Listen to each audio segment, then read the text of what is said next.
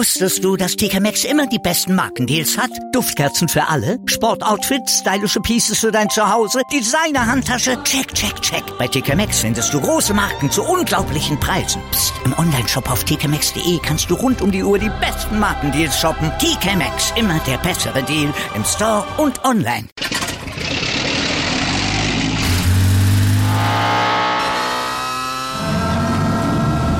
Von 0 auf 100. Aral feiert 100 Jahre mit über 100.000 Gewinnen. Zum Beispiel ein Jahr frei tanken. Jetzt ein Dankeschön, rubbellos zu jedem Einkauf. Alle Infos auf aral.de. Aral, alles super. Anwurf. Der Handball-Talk auf meinsportpodcast.de. Anwurf auf meinsportpodcast.de heute mit Malte Asmus. Ja, der Auftakt in die Handball-EM ist aus deutscher Sicht vom Ergebnis her erstmal positiv verlaufen. 34, 23 hieß es am Ende doch recht deutlich und standesgemäß vom Ergebnis her für die DHB-Auswahl gegen die Niederlande. Aber ja, der Weg dahin, der war doch über weite Strecken recht beschwerlich und letztlich ziemlich glanzlos und er offenbarte vor allen Dingen auch noch einige Baustellen. Spielverlauf sehr zäh, Kapitän Uwe Gensheimer flog vom Platz und Trainer Christian Prokop, der kennt offenbar nicht mal alle Spieler in seinem Kader mit Namen, der muss auch noch ein bisschen lernen. Ich dagegen kenne den Mann, der mit mir hier bei Anwurf heute dieses Spiel analysiert. Hallo Sebastian Mühlenhof.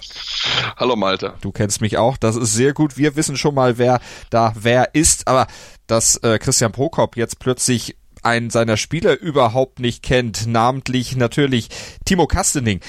Wieso kennt er den nicht?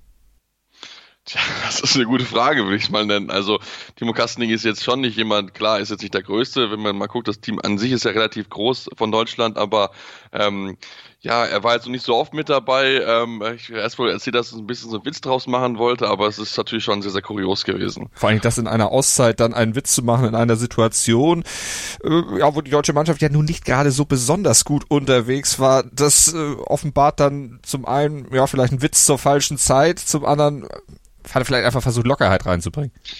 Ja, so ein bisschen wollte es, glaube ich, versuchen mit dem, mit dem, dass das nicht eingefallen ist. Ähm, ja, ich finde es kritisch. Ich finde, da, da, muss man vielleicht andere Wege finden, um da ein bisschen Lockerheit reinzubringen, als den Namen des Spielers zu vergessen. Äh, alle haben es relativ entspannt aufgenommen, das ist schon mal positiv, aber äh, wir erinnern uns an Zeiten, wo es mit Sicherheit sehr, sehr kurios aufgenommen worden wäre und deswegen ähm, finde ich, sollte er solche Sachen eigentlich am besten überlassen und versuchen, andere Themen dort zu finden, die man Lockerheit ins Team reinkriegt. Es wurde auf jeden Fall Social Media technisch erstmal ausgeschlachtet am gestrigen Tag, das auf jeden Fall und wir haben auch drüber gesprochen. Aber gehen wir lieber etwas tiefer ins Spiel rein. Ich habe schon gesagt, glanzlos und einige Baustellen waren da, aber einer, der hat schon EM-Form erreicht, Andreas Wolf, nämlich der Torhüter, der war letztlich auch mitentscheidend dafür, dass es am Ende dann doch recht deutlich wurde. Er hatte nämlich hinten seinen Laden zusammengehalten und hat im ZDF zum Spiel hinterher Folgendes gesagt. Das war eigentlich so ein klassisches erstes Spiel für so ein Turnier. Wir sind eigentlich sehr gut reingekommen, dann äh, kriegt unser Kapitän eine rote Karte und danach war so ein kleiner Bruch im Spiel. Wir haben nicht mehr so aggressiv auf den halben gedeckt. Dann sind die agilen, schnellen Holländer zu äh, sehr vielen freien Chancen gekommen. Unsere Abwehr hatte so ein bisschen Auflösungserscheinungen und äh, wir konnten uns dann erst so Mitte zweiter Hälfte wieder absetzen. Da hat er es ganz gut auf den Punkt gebracht, was dann eben so nicht lief oder was vielleicht dann auch doch am Ende lief. Arbeiten wir das nochmal durch, Sebastian. Fangen wir mal bei Uwe Gensheimer beim Kapitän an. Rote Karte für ihn, weil er bei einem sieben Meter, dem gegnerischen Torwart, den Ball ja, ziemlich direkt ins Gesicht gezimmert hat. Berechtigt? Ich habe es mir, glaube ich, noch mindestens vier, fünf Mal danach nochmal in Ruhe angeschaut, weil, ich's mir, weil ich meine erste Reaktion war, das war zu hart. Ähm, aber ich habe es mir nochmal in Ruhe angeschaut und dadurch, dass er den Schritt schon vorher rüber gemacht hat und dass der Kopf sich nicht wirklich bewegt, also dass die Körperachse gerade so bestehen bleibt, ist die äh, rote Karte die richtige Entscheidung gewesen. Ähm, sehr, sehr hart natürlich, sehr, sehr bitter natürlich auch in der Situation, klar, wo Gensheimer das, was äh, die den ersten Sieben verworfen hatte, dann wieder angetreten ist ähm, getroffen hatte, den zweiten und den dritten dann wieder verworfen und dann natürlich in der Form, das ist natürlich sehr, sehr unglücklich. Klar, ist es natürlich immer riskant, am Kopf vorbeizuwerfen, deswegen sollte eigentlich auch aufgrund des Handels andere Lösungen finden. Ähm, war natürlich sehr, sehr bitter, weil dann ist so ein Bruch reingekommen, du warst in doppelte Unterzahlweise sogar und dann, ähm, ja, stehst dann am Ende dann so da und verlierst einfach so ein bisschen den Faden, der bis dahin ja sehr gut gewesen ist, muss man ja so sein. Er hat auch selber gesagt, ja, war berechtigt, aber du hast seine Statistik schon angesprochen. Drei, sieben Meter geworfen, nur ein getroffen und nach 16 Minuten und 55 Sekunden dann musste er vom Feld, hat er auch noch nicht so oft erlebt in seiner Karriere. Nee, auf keinen Fall. Also da, das ist äh, mit Sicherheit nicht der beste Start für ihn gewesen. Ich glaube, das kann man ganz, ganz gut sagen. Ähm, natürlich hat sich reingehängt dann vom, äh, vom, von der Tribüne her und das Team unterstützt, aber natürlich trotzdem muss man als Kapitän schon sagen, dass er sich da besser agieren muss, dass er sich solche Aktionen, es war jetzt mit Sicherheit nicht bewusst und es war auch keine Absicht, aber trotzdem, da muss er gucken, dass er dann ja, andere Lösungen, bessere Lösungen beim 7 Meter findet, dass er da konstant diese Tore reinwirft. Das sind nämlich ganz, ganz wichtig. Und man hat ja gesehen, Tobias Reichmann zwei von zwei. Ähm, nicht, dass Tobias Reichmann an ihm dann die Rolle abnimmt und das wäre natürlich für einen Kapitän schon so keine Zurücksetzung. Bad Ravensbergen, der Torhüter der Niederlande, der hatte auf jeden Fall danach kurzzeitig einen Brummschädel und Deutschland, du hast es gesagt, es kam ein kleiner Bruch rein, denn nach 19 Minuten, da hatte Deutschland ja beispielsweise noch mit 12 zu 7 geführt, aber dann kamen die Holländer doch noch mehr ran. Lag nur an dieser roten Karte für Gensheimer, dass da plötzlich dann die Ordnung fehlte oder hattest du auch noch andere Punkte ausgemacht, woran es ja hätte liegen können? Ja, es waren so kleine Themen. Also ein Thema, was vor allen Dingen, was mir aufgefallen ist in dieser Phase von Mitte erster Halbzeit bis Mitte zweiter Halbzeit, man hat viel zu viele unnötige zwei Minuten Strafen bekommen. Also hat es immer, immer wieder in Unterzahlsituationen gebracht und dadurch verliert man so ein bisschen Überzahl und was halt auch aufgefallen ist, es war so um die Zeit so ein bisschen, wo man durchgewechselt hat, wo man dann neue Spiele auch gerade im Rückraum reingebracht hat. Und das hat dem deutschen Spiel überhaupt nicht gut getan, da hat man wirklich den Bruch gehabt, denn vorher lief es wirklich einwandfrei es sah also wirklich sehr, sehr gut aus. Man hat wirklich top das Spiel im Griff gehabt und hat es dann so ein bisschen davon aus der Hand gegeben. Ähm, unglückliche Aktion, Balle weggeworfen. Der, der Innenblock war auch nicht so agil, das ganze Spiel war, wie ich fand. Also da ähm, haben Patrick Winczek und Henrik Pekeler doch große Probleme gehabt, um die schnellen Spieler von den Niederländern in den Griff zu kriegen, unter anderem ja den äh, sehr guten Luke Steins, der sehr starkes Spiel gehabt hatte mit 6 von 8 und auch den Kai Smits mit 7 von 12. Das sind echt gute Quoten gewesen und ähm, die haben es dem deutschen Team echt schwer gemacht und das ist schon etwas, was man genau mal beobachten soll, ähm, inwieweit dann auch der Innenblock dann vielleicht mit anderen schnellen Spielern klarkommt, denn ähm, wenn das so weitergeht, dann wird es natürlich keine einfache Aufgabe, denn es gibt noch einige weitere echt gute Spieler auf der Position, die denen natürlich sehr, sehr flink sind und da muss der deutsche Innenblock auf jeden Fall, ja, entweder schneller da sein oder entsprechend die Laufwege besser zustellen. Aber so wie es jetzt gewesen ist gegen die Niederlande, darf man sich eigentlich nicht austanzen lassen. So sieht's aus. Die Gegner werden ja durchaus schwerer. Die Niederlande ja jetzt nicht unbedingt das Kaliber, mit der sich oder mit dem sich die deutsche Mannschaft eigentlich messen sollte. Also kann man auch sagen, es war zum Glück dann auch ein relativ leichter Gegner zum Auftakt. Ja, genau. Das, man kann es ein bisschen so als drittes Testspiel bezeichnen. Das möchte ich jetzt nicht die Niederländer damit äh, diskreditieren oder sowas, aber es ist schon so, dass man klar die klare Favorit für dieses Spiel gewesen ist und dass man durchaus natürlich noch einiges ausprobieren konnte. Ähm, denn das wichtige Spiel steht jetzt am Samstag an gegen die Spanier und deswegen geht es einfach darum, natürlich nochmal ein paar Leuten Spielzeit zu begeben, für den Fall der Fälle, falls dann die erste sechs mal nicht funktioniert, dass man einfach dann noch einsetzen kann, dass dann vielleicht auch gewisse Abläufe dann noch besser funktionieren, als jetzt ähm, vielleicht vorher der Fall gewesen ist. Und das, glaube ich, war ganz wichtig. Man hat aber schon gemerkt, dass noch einiges passieren muss. Äh, Maria Michalczyk okayes Spiel gehabt, auch Paul Drucksen kann auch noch viel mehr, also beide kein Tor geworfen, auch nur einen einzigen Wurf genommen. Ähm, das können beide viel, viel besser. Da muss auch viel, viel mehr noch von der Mitte kommen, denn das ist ja die wichtigste Position mit und da sind die großen Probleme der deutschen Mannschaft und man hat es gestern wieder gesehen. Ähm, ja, das ist doch nicht das, was man sich erwartet von der Position. Wir wollen aber nicht nur über Probleme sprechen, sondern können natürlich auch was Positives rausstellen. Insgesamt so die Defensive, vor allen Dingen eben an die Wolf und Johannes Bitter, wenn er von der Bank kam, das waren schon Funde, mit denen die deutsche Mannschaft dann auch gegen Spanien wird wuchern können.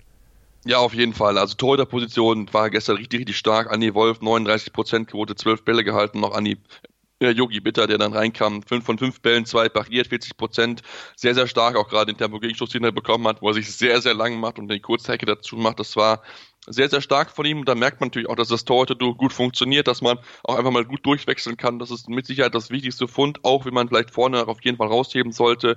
Weil Janik Kohlbacher, der das sehr, sehr gut gemacht hat, äh, mit fünf Toren beste Werfer gewesen ist, sechs Versuche gehabt dafür, also ein nur daneben geworfen.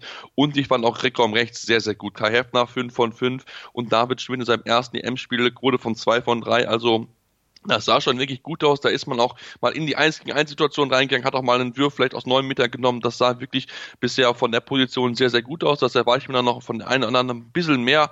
Ähm, aber insgesamt so auch gerade das Thema zweite Welle, also nicht direkt den ersten, den direkten Konter, sondern auch dann mit Tempo hinterher zu gehen. Das hat mir sehr, sehr gut gefallen. Es sind, wie gesagt, auch noch so Kleinigkeiten wie im Positionsangriff oder dann auch noch die bisschen Beweglichkeit in der Abwehr, ähm, wo man noch ein bisschen arbeiten muss, um dann gegen Spanien zu bestehen. Und Spanien ist also dann am Samstag der nächste Gegner der deutschen Mannschaft. Und Christian Prokop, der hat im ZDF schon mal vorausgeblickt auf dieses Spiel.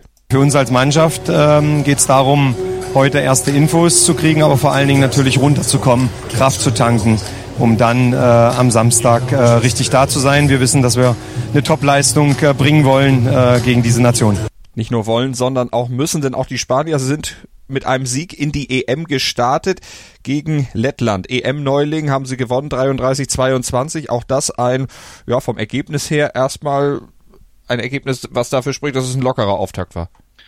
Ja, genau. Wenn man genau hinguckt, hat man, sieht man es genau, dass die Spanier ein bisschen Probleme auch hatten in der ersten Halbzeit, um überhaupt in dieses Turnier reinzukommen, lagen schnell mit 13-0 zurück. Da haben die Letten echt wirklich das sehr, sehr gut gemacht, sehr, sehr schnell drin, drin gewesen. Aber dann nach und nach sind die Spanier besser ins Spiel reingekommen, haben sich auch von zwei roten Karten gegen sie nicht außer Ruhe bringen lassen. Sowohl Viran Moros als auch Jorge Marquez sind beide mit roten Karten vom Platz gegangen. Ähm, bei beiden habe ich mir nochmal angeschaut, Viran Moros ist viel zu hart. Ähm, dort nimmt dann Christopan den Kopf ein bisschen runter, so durchtrifft ihn Moros, Moros im Gesicht, ähm, aber da kann er gar nichts zu. Deswegen finde ich da die Situation viel zu hart. Zwei Minuten jetzt da auch getan. Und gegen Jorge Marqueda, das kann ich noch am ehesten verstehen, aber auch da ist klar, der, also der, der Arm geht Richtung Kopf. Ähm, er trifft ihn aber nicht richtig am Kopf. Trotzdem kann man da vielleicht wirklich über eine rote Karte nachdenken und vielleicht auch ein Zeichen zu setzen, denn dass man merkt es schon, dass gerade in den ersten Spielen die Schiedsrichter eine Linie setzen wollen, um zu zeigen, hey, bis hierhin und nicht weiter. Da müsste man sich noch ein bisschen gewohnen, weil die Linie ein bisschen anders ist als äh, europäisch oder national äh, in den äh, Clubwettbewerben gepfiffen wird. Deswegen ähm, sollte man das dann auch vielleicht nicht überbewerten. Ansonsten war es insgesamt sehr fair, wie die Spanier agiert haben. Nur eine gelbe Karte und keine zwei Minuten Zeitstrafe. Und das, glaube ich, gibt den Trainer sehr, sehr viel Mut und auch das Team insgesamt sehr, sehr stark präsentiert. Starke Torhüter mit Perez de Vargas 40% Quote und auch Rodrigo Corrales mit 33% Quote. Ähm, sehr, sehr stark dort präsentiert, haben beide eine wichtige Spielzeit bekommen. Und ähm, das wird ein sehr, sehr harter Kampf werden, dort gegen die Spanier, die der zweiten Halbzeit sich dann auch durchwechseln konnten. Jeder hat Spielzeit bekommen, jeder hat auch ein Tor gemacht, das muss man auch ganz hoch anrechnen. Lediglich der Torhüter Corrales hat nicht das Tor getroffen. Also ähm, da muss man auf jeden einzelnen Spieler genau darauf aufpassen bei mhm. den Spaniern. Die Spanier ja auch Titelverteidiger hatten bei der letzten EM zugeschlagen. Ja, wenn wir auf die Sperren nochmal gucken, also Uwe Gensheimer, der wird gegen die Spanier wieder mitmischen können. Wie sieht's bei den Spaniern aus? Die rote Karten, oder die roten Karten dann auch nur für das Match jetzt, was gestern absolviert wurde, dann mit Auswirkung.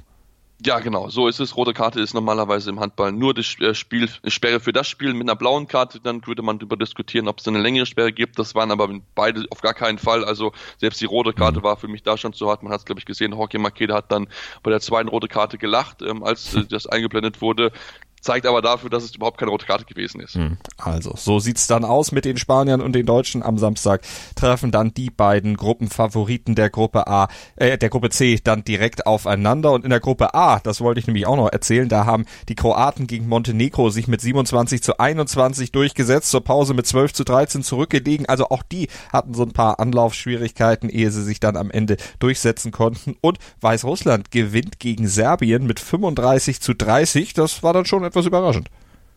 Ja, auf jeden Fall. Also ähm, es ist so ein bisschen der Kampf in der Gruppe, Gruppe A hinter, hinter den Kroaten, wer dort Zweiter wird. Und ähm, ich hatte die Weißrussen schon so auf der Rechnung, aber für mich war eigentlich die serbische Mannschaft auch aufgrund, weil sie ja bei der WM letztes Jahr sich gut präsentiert haben, schon mehr auf der Rechnung, aber das haben sie so gar nicht hingekriegt in dem Spiel. Also da hat es nicht so ganz funktioniert. Die Torhüterposition ein großes Problem gewesen. Ähm, nur 15% Quote, das ist viel zu wenig von beiden Torhütern. Ivanisevic mit 21%, 4 von 19 und Kupara mit 2 von 20, 10%. Prozent. Das ist viel, viel zu schwach, um dort ja wirklich mitzuhalten. Deswegen sind auch so viele Tore dann am Ende zustande gekommen. Zudem muss man auch sagen, dass die Serben zu wenig gemacht haben aus der teilweise sehr, sehr langen Überzahl, die sie hatten. Also Weißrussland hat neun Zeitstrafen kassiert und da hätten sie viel mehr daraus machen müssen. Man merkt aber einfach, dass das Problemfeld bei den Serben offensiv liegt. Wenn wir uns gucken, Bogdan Radivojevic, ja eigentlich mehr in Rechtsaußen, eine Quote von 6 von 13. Das ist schon sehr, sehr äh, abenteuerlich, diese Quote, muss man ganz ehrlich zugeben. Auch insgesamt die Quote mit 59 Prozent vom ganzen Team ist nicht gut. Ähm, da muss viel, viel mehr passieren. Ähm, bester Werfer dann noch mit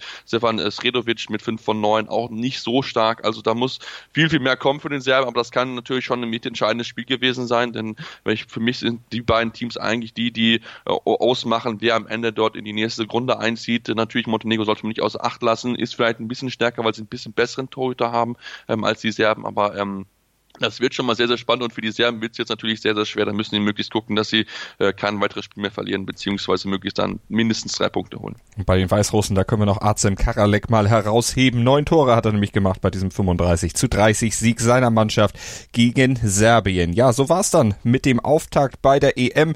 Der Handballer, der ja in diversen Ländern ausgetragen wird. Vielleicht können wir da noch ein Wort zu verlieren. Sebastian, eine EM, die in drei dann doch recht geografisch auch auseinandergerissenen Ländern ausgetragen wird. Ist das eigentlich was Gutes? Wie würdest du es einschätzen? Ich finde es schwierig. Also klar, Norwegen, Schweden, ich denke, das macht schon Sinn. Ähm, da ist man ja schon relativ geografisch dabei, ein paar Österreich dazu zu nehmen. Ähm, das ist schon natürlich nicht einfach, gerade für das deutsche Team. Die spielen ja in der Vorrunde in Norwegen, Hauptrunde in Österreich und dann das Halbfinale, Finale, wenn sie sich dafür qualifizieren, natürlich dann in Schweden. Ähm, ich finde es sehr, sehr kritisch. Also natürlich klar, es ist schön, dass man viele Nationen involvieren möchte. Gerade auch bei 24 Teams musst du dann vielleicht auch mit drei Nationen agieren. Ähm, aber du hast eine Dänemark oder auch andere Nationen, die vielleicht ein bisschen näher dran sind, wie vielleicht in Finnland oder auch in Russland. Also da hätte man mit Sicherheit ähm, andere Optionen finden müssen. Sie haben sich dazu entschlossen, das stattzufinden, so stattfinden zu lassen. Ähm, ich finde es nicht so gut. Am Ende wird man sehen, ähm, wie die Reisestrapazen, wie die Teams das verarbeiten können. Ich bin da wirklich sehr, sehr gespannt drauf. Aber die Deutschen haben mit Sicherheit eine der schlechteren Karten gezogen, ähm, wenn man da guckt, was dort ansteht für sie an Reisestress.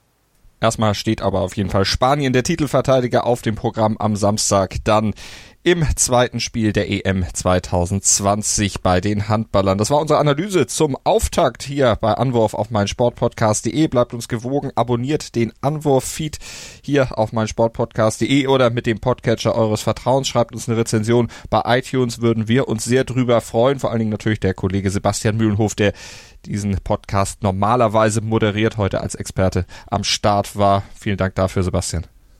Wusstest du, dass TK Maxx immer die besten Markendeals hat? Duftkerzen für alle, Sportoutfits, stylische Pieces für dein Zuhause, Designer-Handtasche, check, check, check. Bei TK Maxx findest du große Marken zu unglaublichen Preisen. Psst. im Onlineshop auf tkmaxx.de kannst du rund um die Uhr die besten Markendeals shoppen. TK Maxx, immer der bessere Deal im Store und online. Wieder live von ihrem Toyota-Partner mit diesem Leasing-Auftakt. Der neue Toyota Jahreshybrid. Ab 179 Euro im Monat. Ohne Anzahlung. Seine Sicherheitsassistenten laufen mit. Und ja, ab ins Netz mit voller Konnektivität. Auch am Start die Toyota Team Deutschland Sondermodelle. Ohne Anzahlung geht's in die nächste Runde. Jetzt los sprinten zu Ihrem Toyota-Partner. Anwurf. Der Handball-Talk auf meinsportpodcast.de. Willkommen bei meinsportpodcast.de. Wir sind Podcast. Wir bieten euch die größte Auswahl an Sportpodcasts, die der deutschsprachige Raum so zu bieten hat. Über 20 Sportarten, mehr als 45 Podcast-Serien, über 9000 veröffentlichte Podcasts und über 5 Millionen Podcast-Downloads allein im Jahr 2018. Wir sind Podcast. Wir sind meinsportpodcast.de.